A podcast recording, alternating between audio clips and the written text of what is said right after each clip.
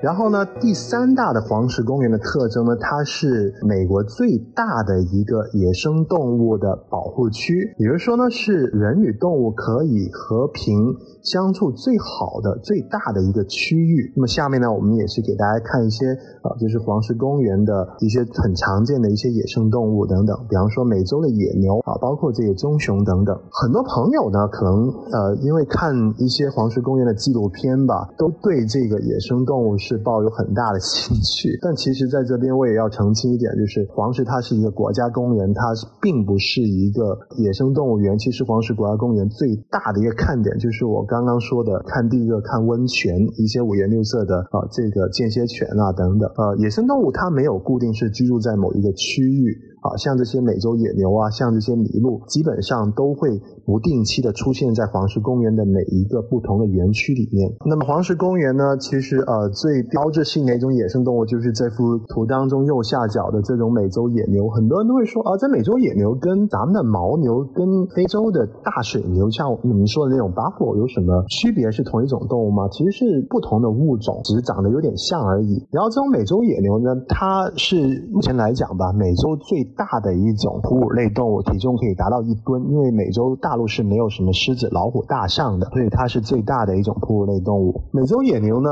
呃，重量可以达到一吨，看起来是很笨重，但其实呢，奔跑的速度非常的快。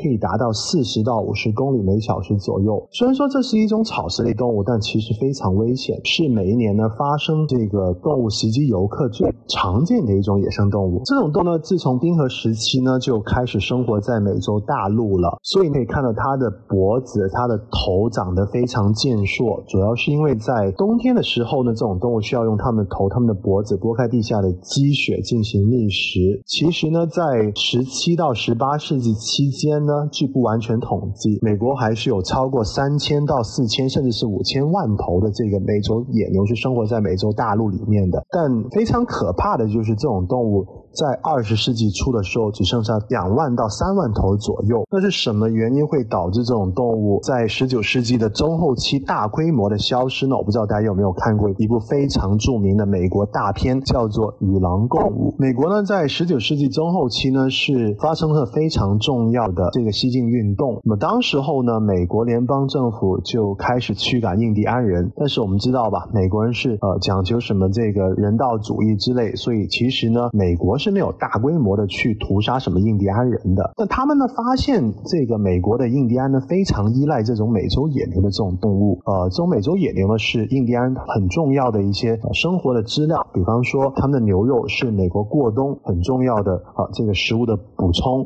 比方说，美国美洲野牛的牛皮是他们做衣服很重要的物料。包括牛的血液可以做的种成染料。比方说，呃，牛角也有一定的药用价值。包括牛的粪便也可以用来生火，对不对？对，所以呢，当时候美国联邦政府就看中了这一点，开始雇佣了大量的西部牛仔呀，呃，包括一些退役军人，在呃落基山脉在大平原地区是大规模的屠杀这种美洲野牛，目的就是让印第安人失去他们的生活资料啊，让印第安人呢自行的离开这个地区。后来呢，美国人就开始重视保护这个野生动物了，就在一九二零、一九三零年代呢，就呃重新设立了很多的一些自然保护区去保护这。这个呃美洲野牛等等，那么黄石公园呢，目前来讲就是全世界最大的。啊，一个美洲野牛的生活区。另外呢，在美洲野牛旁边，我们看到麋鹿，对不对？很多朋友可能说，哦，这跟我们中国的四不像有点呃相似。其实这是黄石公园除了野牛以外第二常见的一种野生动物啊，它叫做美洲麋鹿。这是鹿科动物当中第二大的种类，体重可以达到六百多磅左右。跟大部分的鹿科动物一样吧，只有雄性会有这个鹿茸鹿角，呃，雌性是没有鹿茸鹿角的。好，那么以上呢就是黄石公园呢比较常见的一些野生逗。了，很多人说，哎，那黄石公园没有什么狮子、老虎吗？啊，其实不单是黄石国家公园，整一个美洲大陆，我们刚刚讲过，都是没有狮子、老虎的。美洲大陆呢，最大的一种猫科类动物呢，是我们说的那种美洲狮，就是大家买那个运动啊品牌 Puma 的啊那个标志，那个是美洲狮。